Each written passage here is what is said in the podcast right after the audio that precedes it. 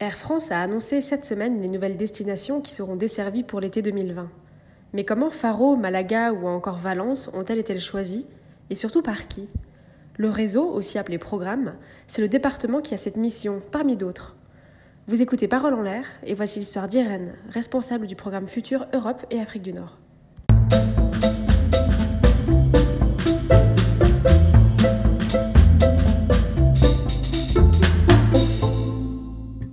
Irène. Bonjour. Irène, tu es arrivée à Air France il y a quelques années et aujourd'hui tu es manager à la direction programme au Moyen Courrier. Est-ce que tu peux nous raconter quand est-ce que tu es arrivée à Air France? Alors, je suis arrivée à Air France euh, il y a bientôt 5 ans, euh, après une première expérience dans les transports publics. Euh, en fait, j'ai une formation d'ingénieur à la base et je designais des réseaux de transport public, je les optimisais dans une entreprise qui s'appelle Sistra. Je faisais également des plans de transport pour des villes, pour des régions, pour des pays, donc pour les aider à chaque fois à avoir un réseau de transport qui soit le plus adapté à la demande, le plus possible, qui corresponde aux besoins des habitants. Euh, au bout de deux ans, j'avais un, peu envie de voir ailleurs et j'ai vu une offre chez Air France au Network Planning, donc au programme Futur. J'étais assez euh, curieuse, finalement, ça correspondait à ce que je faisais dans les transports publics, mais avec euh, une dimension économique en plus. là où dans les transports publics, on est plus axé sur des bilans socio-économiques pour, les personnes. du coup, j'ai postulé, un peu par curiosité, j'étais pas une av geek à la base, et j'ai été prise. Je suis arrivée chez Air France et là j'ai découvert un monde magnifique et un métier que j'ai adoré. Enfin, j'étais vraiment euh, passionnée par ce métier euh, dès le début, donc j'ai vraiment bien fait de venir. Alors, concrètement, puisque tu, as commencé ta carrière au programme et tu es toujours au programme, ça fait combien de temps déjà que tu es arrivé Tu es arrivé en quelle année? Alors, je suis arrivée en janvier 2015. 2015. Euh, j'ai commencé donc d'abord par travailler sur le programme Court Courrier, donc du réseau, ancien réseau Hop Air France. J'ai ensuite fait un petit passage à la direction de la transformation pendant un an et demi en étant un peu chargée de projet de transformation. Et je suis revenue il y a un an en tant que manager. Donc au programme, euh, je suis responsable du programme Futur sur euh, le réseau Moyen Courrier ACDG. Alors qu'est-ce que c'est que le programme Futur? Alors peut-être pour reprendre le programme euh, en général, c'est un, département, enfin le programme ou le réseau, c'est un département d'Air France d'une centaine de personnes qui doit designer le réseau de façon à ce qu'il soit le plus rentable possible, euh, attractif pour le client et faisable et robuste opérationnellement. Euh, il y a beaucoup de métiers différents dans le programme. c'est donc une centaine de personnes, il y en a une quarantaine qui va plutôt travailler sur un horizon de quelques années jusqu'à deux mois avant le départ. Donc les fonctions qu'on appelle planning et scheduling le planning, donc la fonction dans, laquelle euh, je travaille, a plutôt une, une mission d'optimisation de la rentabilité et d'optimisation commerciale, de très bien connaître ses marchés, de également travailler sur les alliances avec d'autres compagnies aériennes et euh, vraiment de définir quelles vont être nos destinations, avec quel avion on va y aller, combien de fois par jour, à quel horaire. C'est un petit peu la, la base euh, du, du réseau d'une compagnie aérienne. Et on a donc une équipe avec laquelle on travaille main dans la main, qui est le scheduling, qui s'occupe, euh, elle, d'un volet beaucoup plus opérationnel et de faisabilité, qui est en contact avec toutes les fonctions opérationnelles, à la fois d'entreprise, mais également dans les aéroports, en bout de ligne, qui a donc cette vision de toutes les contraintes opérationnelles et qui va mettre en musique, on va dire, les recommandations du planning. Et donc vous travaillez vraiment main dans la main, ces deux équipes-là Oui, tout à fait. On est, euh, on est regroupés. Donc il y a une, équipe moyen courrier qui comprend ces deux fonctions et il y a une équipe long courrier qui comprend également ces deux fonctions. Donc en fait, vous êtes découpés donc, par zone géographique et par timing, entre guillemets. Est-ce qu'il y a une, une, partie qui gère plutôt le long terme et une autre qui gère plutôt le court terme? Oui, en effet, au programme, donc on a cette partie planning et scheduling qui va être sur du long terme à jusqu'à deux mois avant le départ, ça reste quand même assez court terme. Et ensuite, deux mois avant le départ, on passe, la main à la, enfin, on passe le programme à la régulation, euh, qui euh, lui s'occupe du programme jusqu'à J-1 et euh, va le faire vivre en l'adaptant en permanence en fonction de tous les aléas qui peuvent survenir à tous les événements. Ça peut être à la fois à la hausse, a un événement sportif, une Coupe du Monde, rajouter de l'offre pour les clients, et également à la baisse si on a un avion en panne ou une crise géopolitique qui nécessite qu'on adapte notre réseau parce qu'une destination est en train de s'effondrer. Mm. Donc là, on est vraiment tout en haut de la chaîne de valeur, entre guillemets, où c'est vous qui designez euh, où est-ce qu'on va, avec quel avion, à quelle fréquence, etc. etc. Bah, en effet, mais on ne le fait pas seul. Donc euh, on travaille avec énormément de, fonctions dans l'entreprise. C'est ça qui est assez euh, riche, assez intéressant dans ce métier. donc on travaille beaucoup avec le, RMP et les, équipes commerciales d'Air France KLM. On travaille avec les alliances également. Et sur la partie opérationnelle, on va travailler avec vraiment tous les corps de métier. On va travailler avec la maintenance, avec les PN, avec le hub et avec également pas mal d'intervenants externes. C'est peut-être ça aussi qui est intéressant dans ce métier chez Air c'est qu'on est très tourné vers l'interne, mais on a aussi pas mal d'interactions à l'externe. donc voilà, on on le fait pas seul, on est plus garant de, de, la rentabilité, on va dire, du réseau et, et de, de, collecter, d'avoir, de s'être bien concerté avec tous les interlocuteurs en interne et en externe. Concrètement, à quoi ça ressemble une journée type, par exemple, au, programme? Une journée type, on va dire qu'il n'y a pas vraiment de journée type, mais notre mission principale, c'est effectivement de construire les saisons. donc construire le programme pour les saisons qui viennent. Donc par exemple pour l'été 2020, euh, qui va commencer donc en avril 2020. On a commencé à travailler dessus en juin, donc euh, quasiment neuf mois avant le début de la saison. Euh, la base, on va dire, pour nous déjà, c'est de suivre les, résultats économiques de notre réseau et de suivre également les évolutions de la concurrence. c'est vraiment ça qui va nous donner un peu une vision de euh, nos points faibles aujourd'hui sur le réseau, des, opportunités euh, qui peuvent se présenter. Euh, et donc à partir de ça, on va construire, enfin on va adapter sur chaque destination notre programme. Donc savoir sur quelle destination on veut croître, sur quelle destination on va adapter soit la taille de l'avion, soit les horaires pour avoir une meilleure connectivité par exemple. Et également, on va pouvoir travailler sur les partenariats à mettre en place sur certaines destinations. Donc on a un réseau de partenaires euh, en Europe et dans le monde qui est assez, euh, qui est assez grand. Et sur certaines destinations, c'est indispensable parfois donc, d'avoir un partenariat. Euh, et ensuite, donc, on va voilà, échanger avec toutes les équipes qu'on a citées précédemment, le RM, les équipes commerciales, les alliances et le contrôle de gestion pour les coûts.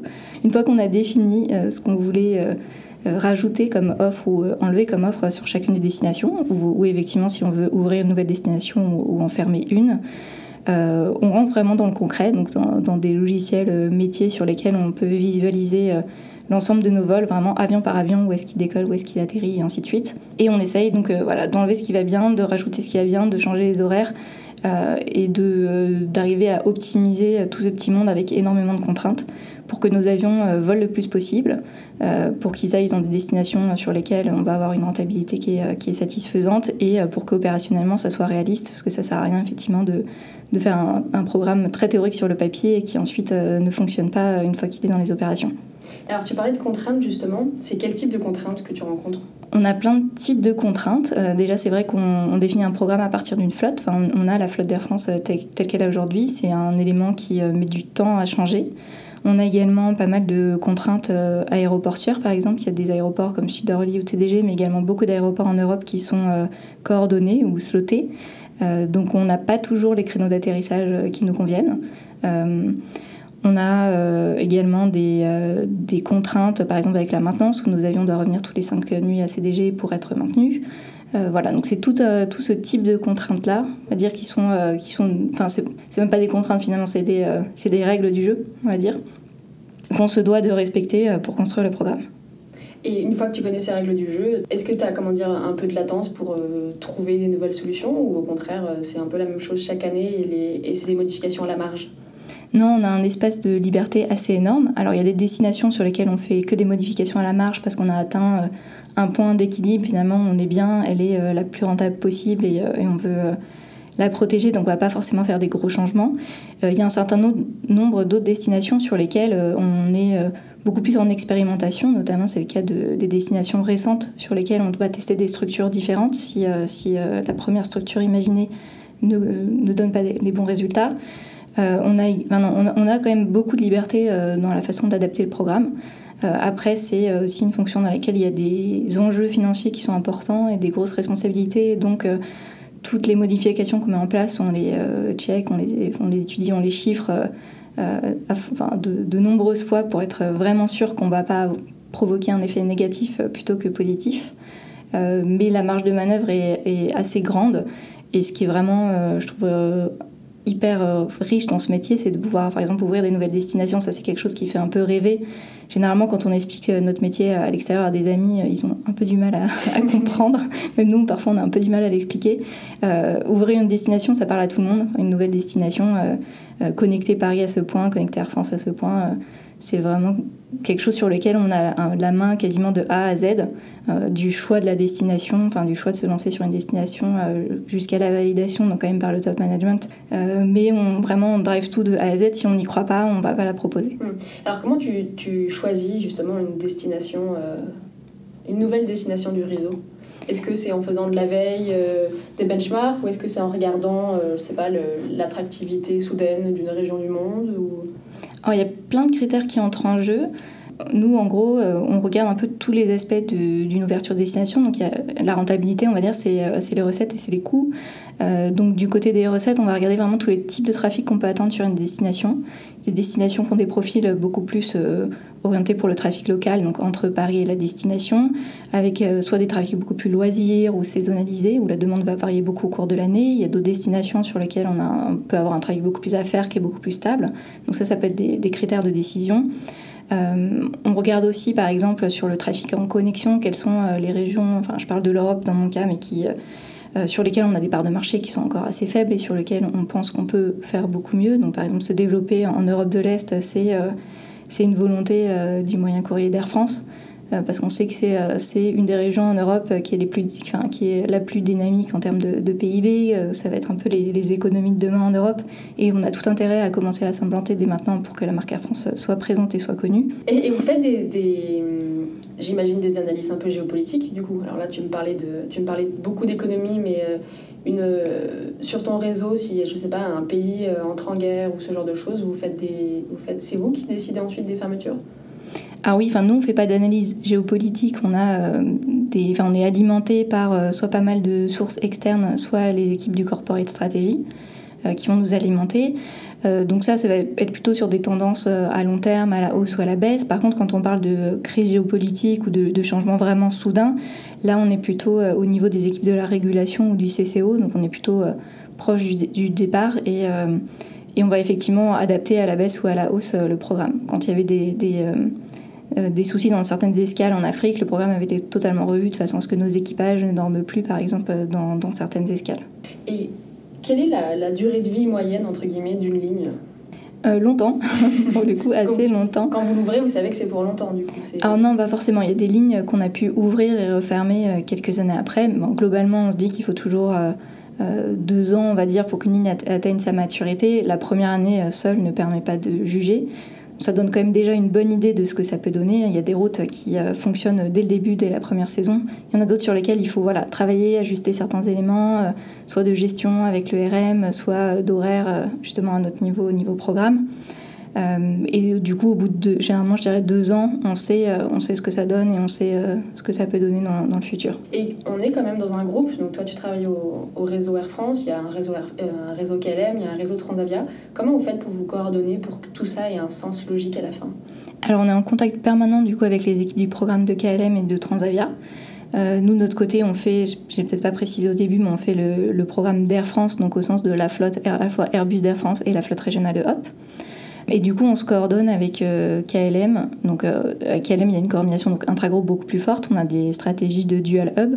Donc, euh, en Europe, ce qu'on dit, c'est que globalement, c'est toujours avantageux de connecter les deux compagnies à la même destination. Ça permet de créer beaucoup plus de connectivité pour le long courrier. En ayant un vol de chaque côté, par exemple, on permet des allers-retours pour, euh, pour les clients en long courrier. Avec Transavia, du coup, on se coordonne également. Alors, ils ont un réseau qui est très différent de le nôtre, qui est beaucoup plus orienté loisirs au départ d'Orly. Là où nous, de notre côté, on a un réseau qui est, euh, qui est beaucoup plus mixte. On a des, quelques lignes qui sont loisirs et principalement pendant la saison été, mais sinon, la plupart euh, des lignes de notre réseau sont soit très business, soit un mix de business et de, de loisirs ou, de, de, VFR, comme on appelle Visiting Friends and Relatives. Donc on a des réseaux qui sont très différents, mais sur il y a certaines destinations sur lesquelles on est en, superposition, on va dire, on le dessert toutes les deux. Donc dans ce cas-là, on essaie de se coordonner pour euh, proposer des horaires euh, qui soient complémentaires ou des jours qui soient complémentaires.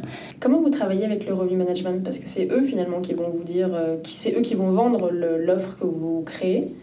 Est-ce que vous avez des instances euh, très régulières pour savoir euh, la rentabilité ou est-ce que vous avez des, synthèses mensuelles ou annuelles?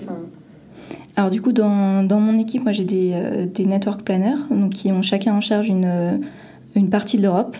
Et eux, ils échangent au quotidien avec à la fois les équipes commerciales donc, du marché France et des marchés européens et les, les, analystes RM qui gèrent leurs lignes. Euh, donc c'est vraiment un échange en continu à la fois sur les résultats, comment ça se passe, comment ça avance. C'est également euh, des échanges au moment des business cases. Euh, quand, quand on, voilà, on, soit on souhaite rajouter de l'offre sur une route ou en enlever, on échange avec tous les, acteurs autour de la route pour avoir aussi leur vision. D'un point de vue opérationnel, on entend souvent dire que le programme n'est pas adapté ou ce genre de choses, en tout cas qu'il n'est pas réaliste en, en matière d'opération. Comment vous veillez justement à ce qu'il le soit toujours Ou Alors, améliorer ce qui aurait pu ne pas l'être ou... Ouais, on intègre, en fait, on intègre dans la construction du programme toutes les contraintes catalogue du hub, euh, qui peuvent être donc euh, soit liées au temps de demi-tour qui sont nécessaires pour un avion dans une escale donnée. Euh, ensuite, c'est vrai qu'il y a une on se doit de concilier le fait de voler le plus possible, d'utiliser nos avions au maximum et en même temps d'avoir une performance opérationnelle qui est acceptable. Donc pour ça, il y, a, également un travail qui est fait avec les équipes opérationnelles et le CCO pour définir le niveau de réserve qu'on a en tant que compagnie aérienne. après, effectivement, c'est un équilibre à trouver. Euh, de façon à ce que euh, ça se passe le mieux possible. Il y a énormément de leviers, je pense, qui peuvent encore être actionnés dans le futur, et notamment avec euh, des nouveaux outils qu'ont certaines compagnies aériennes qui permettent de simuler des retards, simuler des aléas sur le programme, voir s'il y a des vols qui font des effets boule de neige. Donc ça, ça peut être des pistes qui ont l'air assez prometteuses pour le futur. mais sinon, non. L'idée, c'est qu'on ne doit pas opposer enfin, la rentabilité et la performance opérationnelle. Je pense qu'on peut faire les deux et qu'on peut être à la fois plus rentable, utiliser nos avions au maximum euh, et en même temps avoir une performance opérationnelle qui est satisfaisante. Elle s'est d'ailleurs énormément améliorée. C'est ce que tu dis, c'est que c'est euh, tout le monde a, le même objectif à la fin et euh, chaque métier essaye d'appuyer sur le bon levier pour que ça fonctionne chez l'un mais aussi chez l'autre. Oui, c'est ça. Chacun a ses responsabilités. Nous, c'est plutôt la partie rentabilité, effectivement, construire un programme qui soit faisable opérationnellement, donc à partir des contraintes catalogue du hub. Et ensuite, euh, les opérations, euh, eux, ont vraiment la main quand on parle du jour J. Hein. T'en parles en tout cas avec beaucoup de passion. Qu'est-ce que tu préfères, toi, dans ton métier? Je dirais que c'est la partie... Ouais, la partie être projeté, enfin être vraiment tourné vers le futur, pouvoir agir sur le réseau d'Air France et, et, savoir que j'ai dans les mains des leviers qui peuvent me permettre d'améliorer la rentabilité de réseau, de nous développer dans certaines destinations euh, ouais, c'est vrai. Ce que j'aime bien, c'est vraiment le côté ouais, tourné vers l'avenir. Et ça, ça tu l'avais un peu moins dans tes précédents jobs notamment quand tu n'étais pas à Air France ou c'était non je l'avais aussi donc c'est ce que tu recherches je pense c'est ce que ouais, c'est ce que moi j'aime bien c'est de pouvoir euh, contribuer à voilà construire ce que sera demain euh, pour, pour la compagnie ou pour, pour une autre entreprise dans laquelle je travaille mm. alors tu es tu as commencé au programme, tu as fait un petit détour et tu es revenu au programme. Est-ce que tu as vu des choses changer? Oui, pas mal. Euh, déjà, je trouve qu'on est. Euh, la transformation euh, dans, dans, le programme, elle nécessite d'être beaucoup plus agile, de plus en plus agile. On sait qu'on est dans un marché qui, dans le passé, était peut-être beaucoup plus stable. Aujourd'hui, en termes de concurrence, ça bouge tout le temps. en termes de demande aussi de passagers, ça évolue beaucoup. enfin, et c'est très variable au cours de l'année. Donc c'est un métier qui nécessite d'être vraiment de plus en plus agile et d'arriver à construire un programme qui soit de plus en plus personnalisé finalement pour le client en fonction des périodes de l'année, en fonction de ses besoins. Et euh, l'autre transformation qu'on voit qui est en cours depuis quelques années, c'est celle des, un peu des outils ou du digital. Euh, où euh, on a encore un levier énorme quand on voit ce qui se fait dans d'autres compagnies. Au bout d'un moment, l'humain, on va dire, a des, a des limites en termes d'optimisation et de, de, quantité de données qu'il peut gérer. Et toute tous les outils vraiment d'optimisation qui sont basés sur la donnée peuvent vraiment euh, supporter nos décisions et contribuer à nous rendre de plus en plus agiles. Donc j'espère que cette transformation elle va se poursuivre. en tout cas, nous on y compte bien. Mais vous n'êtes pas nombreux dans, le, dans ton équipe en fait pour faire euh, tous ces vols alors, euh, il y a une centaine de personnes au programme. Nous, par exemple, dans l'équipe moyen courrier, on va être quatre personnes sur la partie euh, donc planning, qui est vraiment plus le, programme futur, voilà, définir le, réseau. Et on va avoir euh, également euh, quatre, quatre, personnes qui vont être sur la partie scheduling, qui vont gérer la partie opérationnelle. Donc ça fait une petite dizaine de personnes pour tout le réseau moyen courrier, c'est ça? Pour le moyen courrier, voilà. Et puis on peut dire qu'il y en a une dizaine d'autres pour la partie court courrier. Donc, mm. Et puis une vingtaine pour le long, voilà. non, effectivement, c'est des plutôt petits services. Donc les outils vont, seront les bienvenus pour vous aider à aller un cran plus loin, j'imagine, après dans vos, dans vos travaux du quotidien, en fait. Oui, après on en a, enfin on en a déjà, on a énormément, euh, on a énormément d'outils, mais c'est plus euh, leur évolution, euh, leur évolution qui peut vraiment aussi supporter nos décisions. Alors toi, ça va faire 5 ans que tu es dans l'entreprise. Est-ce que tu arrives à t'imaginer travailler sur d'autres problématiques que le programme? Ou est-ce que tu as trouvé en fait ton bonheur dans un endroit et il n'y a pas de raison d'aller voir ailleurs si l'herbe est plus verte? Alors j'ai clairement trouvé mon bonheur, je pense, euh, ici. Euh, pour autant, je pense que c'est intéressant de, euh, de voir d'autres métiers de l'entreprise et je pense que c'est aussi, enfin, avec le nombre d'interactions qu'on a ici, et même je pense que c'est vrai généralement pour l'entreprise, je pense qu'on peut ne faire bien son métier qu'en connaissant également celui des autres et aussi intéressant. donc oui, il y a d'autres métiers qui m'intéressent chez Air France. Il y a également d'autres métiers qui m'intéressent à l'extérieur d'Air France. donc je suis, je, fermée à rien, on va dire, aujourd'hui. Donc ça fait qu'un an que je suis revenue sur ce poste de management au programme. Donc je me vois encore rester quelques années. Euh, on va dire l'aérien, c'est un secteur passionnant euh, que je connaissais pas à la base et aujourd'hui, plus je découvre, plus euh, je deviens addict. et c'est vrai qu'il paraît que généralement, quand c'est parfois difficile d'y rentrer, mais c'est aussi parfois très difficile d'en sortir. Ouais, je pense c'est dur de trouver un secteur dans lequel les choses bougent aussi vite, dans lequel il y a aussi cette dimension un peu internationale du voyage qui, qui fait rêver. Enfin, en tout cas, moi, ça me fait un peu rêver au quotidien de parler de plein de destinations partout dans le monde. Ouais, je pense que c'est un métier euh, qui est, qui est, dur à quitter. Mm. Alors, tu parles de, justement de destination. Est-ce que tu en as une préférée dans ton portefeuille de destination Il y en a pas mal qui sont challenging, euh, d'autres Enfin, non, on va dire toutes les destinations euh, me plaisent. Moi, à titre personnel, celle que je préférerais peut-être, c'est Rabat au Maroc. Mais non, j'ai pas de destination euh, préférée. Je pense que c'est aussi un, un, métier dans lequel il faut pas forcément s'attacher trop à une destination parce qu'on est aussi euh, chargé de prendre des décisions difficiles quand ça s'impose.